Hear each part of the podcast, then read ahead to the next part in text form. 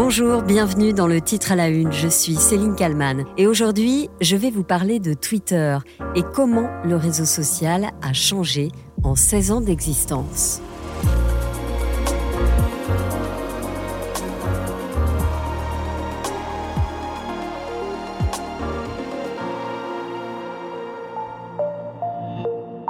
Depuis qu'Elon Musk a racheté Twitter en cette fin octobre 2022, les salariés démissionnent en masse. Dernier départ en date, Damien Viel, directeur général de Twitter France. Il quitte ses fonctions sans préciser si ce départ est de son fait. Le réseau Twitter va-t-il exploser en vol? C'est toute la question. L'ARCOM, le gendarme du numérique, vient d'exprimer sa vive inquiétude sur les fake news et la haine en ligne.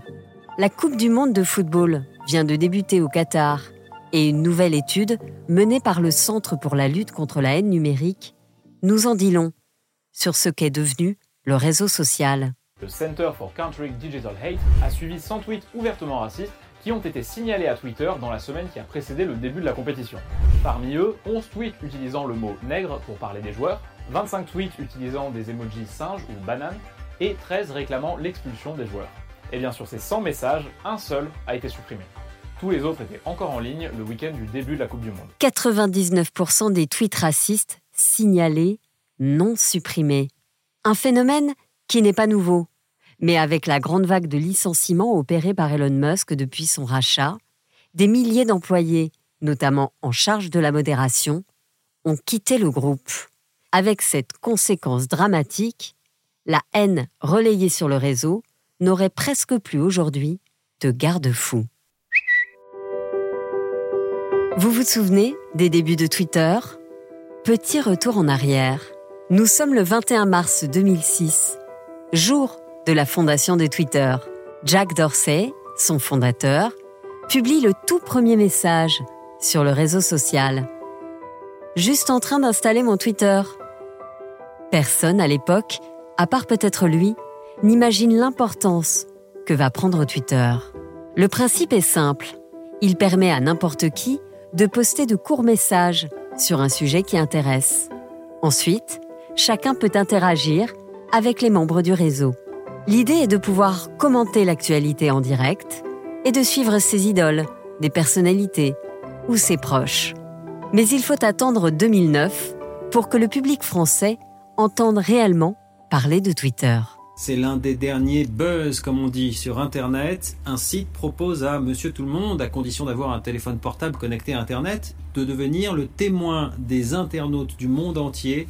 Twitter, c'est son nom, a déjà fourni, y compris aux grands médias, les premières images d'événements les plus divers. Dans les médias, au début, il faut faire preuve de pédagogie. Twitter, c'est quoi? Comment ça marche? Finalement, le principe est assez simple à expliquer. 140 signes par message, c'est court, l'équivalent d'un SMS, mais qui serait envoyé simultanément à tous ses amis. Les amis sur Twitter, ce sont les followers, ceux qui ont décidé de suivre ce qu'il écrit en ligne. Le premier fait d'actualité qui a véritablement fait décoller Twitter, rappelez-vous, c'était en janvier 2009, l'amérissage miraculeux d'un Airbus A320 sur l'Hudson, au large de New York. Ce crash a fait décoller Twitter. Ce jour-là, le monde entier a pu découvrir l'incroyable puissance de ce programme informatique. Quelques instants seulement après l'accident, un passager à bord d'un ferry a transmis la première photo de l'Airbus, bien avant les agences de presse. Son arme, un téléphone portable. Par SMS, il a envoyé sa photo sur le site internet de Twitter et instantanément et gratuitement, le cliché a été redistribué à 65 millions de personnes sur leur téléphone portable, l'équivalent de la population française touchée d'un seul clic. Le potentiel de Twitter saute aux yeux du monde entier. Le phénomène est lancé. L'information circule plus vite, beaucoup plus vite. Mais les médias commencent à s'interroger. Puisque tout le monde peut tweeter, comment s'assurer que ce que l'on trouve sur le réseau est factuellement vrai? Quel crédit apporter aux infos sur Twitter et à la hiérarchie de celle-ci? Pour tenter d'y voir plus clair, des médias francophones organisent une expérience originale. Français, suisses, belges, canadiens, coupés du monde au bout du monde, en Dordogne. Entre leurs mains, des ordinateurs connectés à Facebook et Twitter et seulement ces deux réseaux.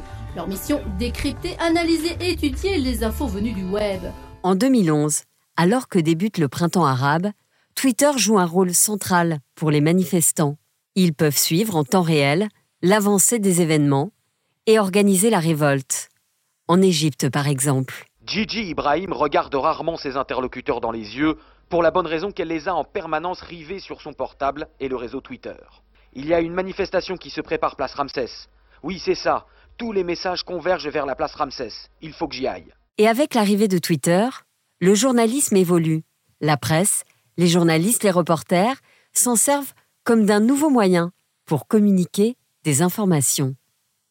2011, l'affaire DSK et plus particulièrement le procès, suivi par le monde entier sur Twitter. Grégory Philippe est journaliste à la radio. La semaine dernière, pour l'audience de Dominique Strauss-Kahn, il a troqué son micro contre son téléphone portable.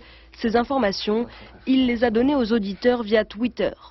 En fait, la priorité, évidemment, pour nous, c'est de faire un papier à l'antenne, à la radio. J'ai commencé à live tweeter l'audience, comme on dit, c'est à, à, raconter en 140 caractères ce qui se passe et essayer de donner euh, les infos importantes de l'audience, est-ce qu'il va être remis en liberté ou pas. Avec les années, Twitter se démocratise. Et même s'il reste le lieu privilégié des journalistes et des politiques, le réseau social n'est plus le petit entre-soi du début. Avec ses bons côtés, il s'ouvre sur le monde avec aussi le revers de la médaille. Site raciste, messages injurieux, vidéos choquantes. Chaque jour, Internet et les réseaux sociaux relayent des propos hors la loi. Comment combattre ces dérives Identifier leurs auteurs et bloquer les réseaux? C'est le travail de ces enquêteurs. 24 heures sur 24, ils surveillent la toile. Le terme de cyberharcèlement n'est plus galvaudé. On ne compte plus les personnalités ou anonymes victimes de messages haineux, racistes, antisémites, homophobes ou recevant même des menaces de mort. En théorie donc, ces propos, une fois signalés, sont retirés par le réseau social. Il y a des euh, modérateurs et euh, j'aimerais bien savoir à quoi ils servent ces modérateurs. Les propos que vous venez d'entendre datent de 2016 et l'on comprend que depuis, rien ne s'est arrangé, bien au contraire. Mais Twitter, ce n'est pas que cela. Le réseau est devenu aussi un formidable outil de communication pour les hommes et les femmes politiques, mais aussi pour les marques. Aujourd'hui, on parle de moins en moins de Twitter pour les bons mots de ses utilisateurs ou pour les petites blagues qui deviennent virales. Non, depuis plusieurs années, qui dit Twitter dit bien malheureusement trop souvent haine en ligne.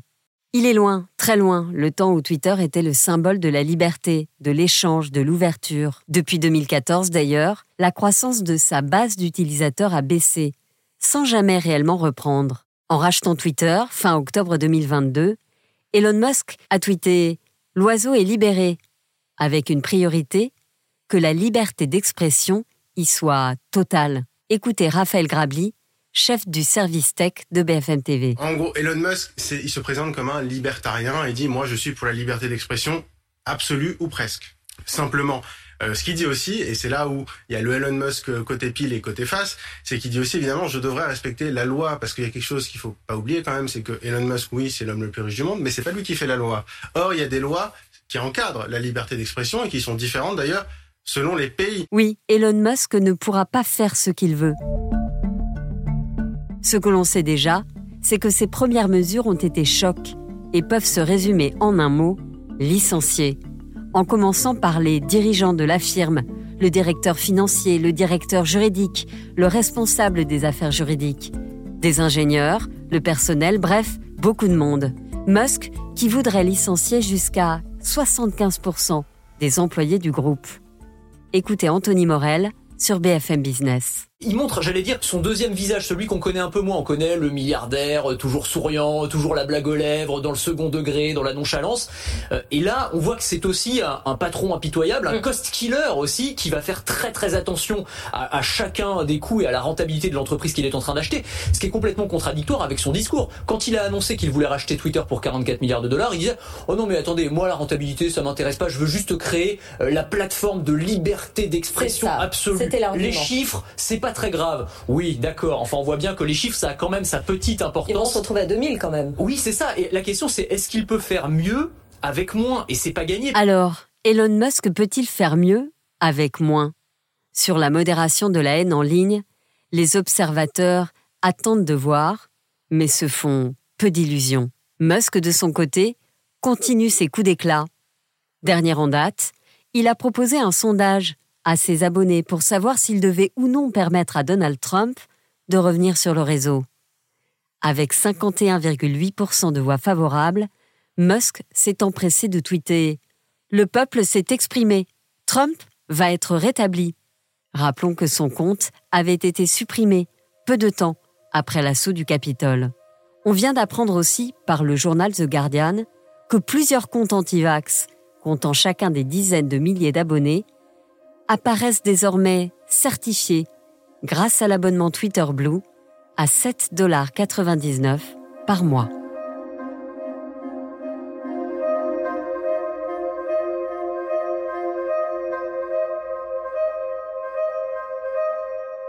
Bonjour Tristan Mendès France. Bonjour. Vous êtes euh, maître de conférences associé à l'Université Paris-Cité euh, sur les cultures euh, numériques. Vous êtes membre de l'Observatoire du conspirationnisme.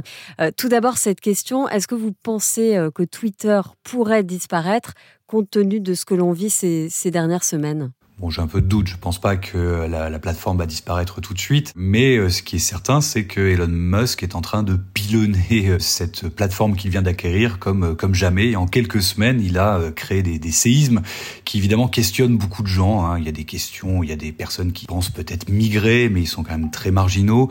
Et pour l'essentiel, je crois que il va falloir attendre des, des semaines, voire des mois, avant que on se pose véritablement la question de la disparition hein, de, de Twitter, avec une petite inquiétude peut-être du côté des applications euh, de Twitter sur la plateforme euh, Apple et Google, parce qu'il semble y avoir des tensions hein, entre euh, Apple, Google et Twitter.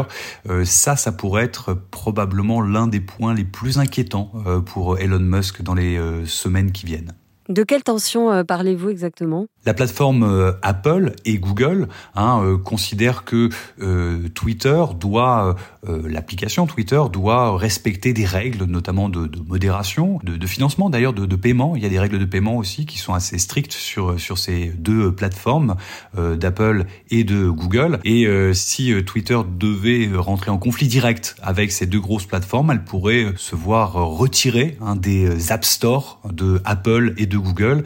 Et ça, ce serait un coût quasi fatal pour euh, l'application de, de Musk. Alors revenons à, Elon Musk. Notre prisme à nous Français, c'est de se dire bah, que la priorité de Musk, c'est de faire le ménage parmi euh, les haters, les violents. On a quand même l'impression que sa priorité à, lui, elle est, elle est tout autre. Euh, sa modération, c'est quoi finalement? C'est faire des sondages aujourd'hui sur Twitter? Bah, C'est pas clair. En tout cas, il y a une philosophie euh, profonde qu'il porte. Hein. C'est un libertarien, comme on dit, c'est-à-dire quelqu'un qui a une position radicale sur la liberté d'expression. Et c'est quelqu'un aussi qui a l'impression que tout l'écosystème informationnel est euh, phagocyté par euh, par la gauche, par les démocrates euh, qui veulent imposer une sorte de politiquement correct. Il est convaincu de ça, alors que rien ne prouve que Twitter est, disons, envahi par par les progressistes démocrates américains. C'est peut-être même plutôt le contraire qu'on pourrait constater hein, sur cette plateforme.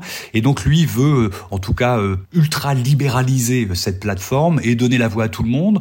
Et il voudrait aussi enlever du piédestal ce que lui considère être comme, euh, disons, les euh, euh, promoteurs de la vérité vraie, ce que seraient les médias. Donc il pilonne les médias institutionnels et veut faire remonter les voix de tous et de tout le monde. C'est d'ailleurs sa stratégie de permettre à tout le monde d'avoir cette fameuse pastille de, vérification, de certification, qui nivelle en fait les paroles d'expertise, d'autorité, et qui nuit d'ailleurs à la, à, la, à la visibilité d'ailleurs et au crédit qu'on pourrait apporter aux tweets qu'on voit passer sur notre euh, timeline ou sur notre euh, fil d'actualité. Oui, et là d'ailleurs, on, a vu euh, aujourd'hui, c'est The Guardian qui révèle l'information, c'est que plusieurs comptes anti-vax ont été certifiés, c'est-à-dire qu'ils ont la petite, la petite vignette bleue qui dit c'est bon, tout ce qu'on dit c'est vrai. Ce sont des comptes qui sont très suivis, et donc on peut prendre pour argent comptant, ça c'est quand même très dangereux. En tout cas, ça vient troubler, en tout cas, un, écosystème qui est déjà euh, assez opaque hein, en, termes de diffusion d'informations. Et les personnes qui veulent s'informer effectivement via cette plateforme Twitter vont être exposées à des questionnements vraiment profonds hein, sur le crédit, la validité de l'information qu'ils voient passer. Donc Elon Musk a déjà rétabli donc le compte de, de Donald Trump, qui je rappelle quand même a été un, promoteur de désinfo absolument spectaculaire. En avril dernier, vous avez tweeté ceci en parlant d'Elon Musk qui n'avait pas encore acheté Twitter. Vous avez écrit évidemment que Musk peut tweeter ce qu'il veut. Le truc, c'est qu'il excite le pire du web, il le valide, le banalise. Quand on a 80 millions d'abonnés, il en a encore plus aujourd'hui, on n'est pas un troll lambda, on est le curseur. vous diriez qu'Elon Musk, il était, c'était un troll avant de devenir le patron de Twitter? Oui, c'était quelqu'un qui a eu une grande pratique de Twitter. C'est quelqu'un qui adore hein, euh, jouer sur Twitter et il a effectivement des, euh, des, des références qui sont assez inquiétantes. C'est quelqu'un bon, qui a bien trollé, qui a bien provoqué. Euh, le problème, c'est que il, il, refuse de prendre la responsabilité du fait qu'il est un personnage public et qu'il a et qu'il fixe aussi une, une norme de ce qui est acceptable. Et lui-même est très imprégné par une culture je dirais plutôt euh, qui va fricoter avec une certaine extrême droite euh, et le fait évidemment que Musk ait acheté la plateforme est un signal supplémentaire, euh, notamment pour cette frange toxique, que bon maintenant c'est open bar et que tant qu'on n'est pas condamné, par la justice, notamment américaine, eh ben on peut dire tout ce qu'on veut. Sur le principe, pourquoi pas, mais le problème c'est que ces campagnes de harcèlement, ces campagnes de dénigrement, euh, d'attaque, euh, peuvent euh, générer chez certains une bascule dans la violence, et on le voit hein, parfois dans des actes terroristes ou des actes violents. On voit que l'empreinte de ceux qui sont derrière sont des personnes qui ont consommé ce type de, de discours provocateurs, haineux, qu'on peut voir malheureusement diffusés assez librement sur Twitter. Oui, c'est ça. Et ce qui est assez dingue, c'est si on regarde un petit peu en arrière, il n'y a pas si longtemps, finalement, au départ, Twitter, c'était c'était pas du tout ce que c'est devenu aujourd'hui. C'était euh, la promesse d'ouverture sur le monde, la possibilité de débattre de ses passions, d'échanger avec d'autres passionnés. Euh, à quel moment c'est parti totalement en vrille? Je crois que Twitter n'est pas forcément à l'origine des discours toxiques et de l'ambiance toxique qu'on constate un peu sur les réseaux sociaux. Euh, Twitter, comme les autres plateformes, sont des accélérateurs. Et on est dans un moment hein, euh, de notre de notre histoire avec des, des inquiétudes légitimes. Et Twitter vient simplement accentuer euh, ces travers-là. Il vient accélérer les problèmes auxquels on peut assister dans notre propre démocratie, de clivage, d'opposition entre communautés. Il vient clairement pourrir le débat public en en donnant le là parfois, en fixant l'agenda parfois médiatique, parce que des fois, des, ce qui apparaît sur les plateformes sociales deviennent des objets médiatiques, parfois légitimement, parfois un peu moins. Oui, justement, euh, là-dessus, les, journalistes, à un moment, ils citaient tout le temps ce qui se passait euh, sur Twitter. Euh, un clash sur Twitter, bah, c'était relayé partout. Est-ce qu'on en fait trop? C'est compliqué parce que parfois, ce qui apparaît sur les réseaux sociaux, un scandale qui commence à faire surface, il devient une, une réalité sociale à partir d'un certain seuil de visibilité. Et à partir de là, les médias sont légitimes à s'en emparer. Ça devient un, objet médiatique parfaitement légitime. Je crois que, beaucoup de journalistes aujourd'hui sont assez responsables euh, et lorsqu'il y a un épiphénomène sur les euh, sur les réseaux sociaux, ils vont pas forcément le relayer. Ils vont le relayer à partir du moment où ça a certains seuil de viralité et que Ou les politiques s'en emparent aussi peut-être? Bah oui, alors maintenant évidemment les personnalités importantes, euh, que ce soit culturelles ou politiques, vont s'exprimer sur les réseaux sociaux et notamment sur Twitter. Et donc ça, c'est légitimement euh, couvrable par euh, les médias. donc il y a ce, ce, mélange effectivement de personnalités significatives, publiques, qui s'y expriment et donc légitimement les médias peuvent les reprendre, mais mélangés à euh, des communautés euh, qui elles sont extrêmement euh, agressives, virales. on appelle ça la loud minority. ce qui est assez exceptionnel aujourd'hui, c'est que des minorités agissantes, du fait de leur empreinte numérique, en gros le fait qu'elles publient énormément de contenu et que euh, leurs communautés sont très engagées, créent des objets sur Twitter que les médias sont obligés de couvrir euh, parce qu'elles ont des conséquences parfois dans le réel. Les mouvances anti-vax, même si elles sont marginales, sont extrêmement bruyantes et malheureusement elles peuvent avoir des conséquences hein, sur l'inquiétude que peuvent avoir certains Français sur l'intérêt ou pas de se vacciner. Vous, vous êtes toujours sur Twitter. pourquoi? Ça fait euh, presque 15 ans que je suis sur euh, Twitter et euh, j'aurais du mal à quitter la plateforme parce que j'ai travaillé pendant 15 ans la recherche de comptes intéressants à suivre. j'ai passé 15 ans à trouver quelques milliers de comptes que je trouve absolument passionnants, d'experts sur des sujets divers et variés à l'international. Et si je devais quitter Twitter, il faudrait que je reconstitue ce stock, que je retrouve toutes ces personnes et qu'elles soient présentes sur une autre plateforme pour que je puisse bénéficier de, leur, euh, de leurs éclairages ou de leur couverture, de leur curation, de leur découverte. Et c'est, je crois, une des grandes barrières hein, à la migration de Twitter, notamment pour ceux qui sont là depuis un certain temps, c'est le capital euh, qu'on a euh, acquis, d'ailleurs d'audience, mais surtout le capital de ressources, hein, de comptes qu'on a réussi à trouver et suivre durant toutes ces années. Donc je crains que pour ce qui est de la migration de Twitter, pour l'instant, il y a peu de chances qu'une autre plateforme puisse prendre le relais tout de suite. Pour une raison toute simple, il y a 450 millions d'utilisateurs réguliers mensuels euh, sur Twitter aujourd'hui. Euh, pour que quelqu'un ou pour que des gens migrent,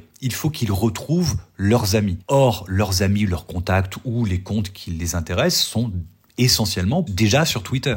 Donc il faudrait qu'il y ait une sorte de bascule vraiment euh, majeure, massive et coordonnée sur une autre plateforme pour que un seuil, euh, disons minimal de comptes intéressants y soit présent, que nos amis y soient, pour qu'on fasse la bascule. Ça, ça me semble assez improbable à moyen court terme. Tout dépendra, je pense, dans les mois qui viennent, que cette plateforme se maintienne en ligne. Et si euh, si s'il arrive à se maintenir, franchement, ça va être compliqué pour une autre application de lui faire concurrence dans les mois qui viennent, voire peut-être même les années. Bah, merci beaucoup euh, Tristan Mendes France d'avoir répondu à mes questions pour le titre à la une. Merci à vous.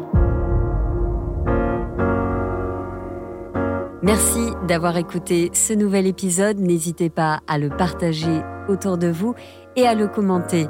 Merci à Sophie Perwaguet pour le montage de cet épisode.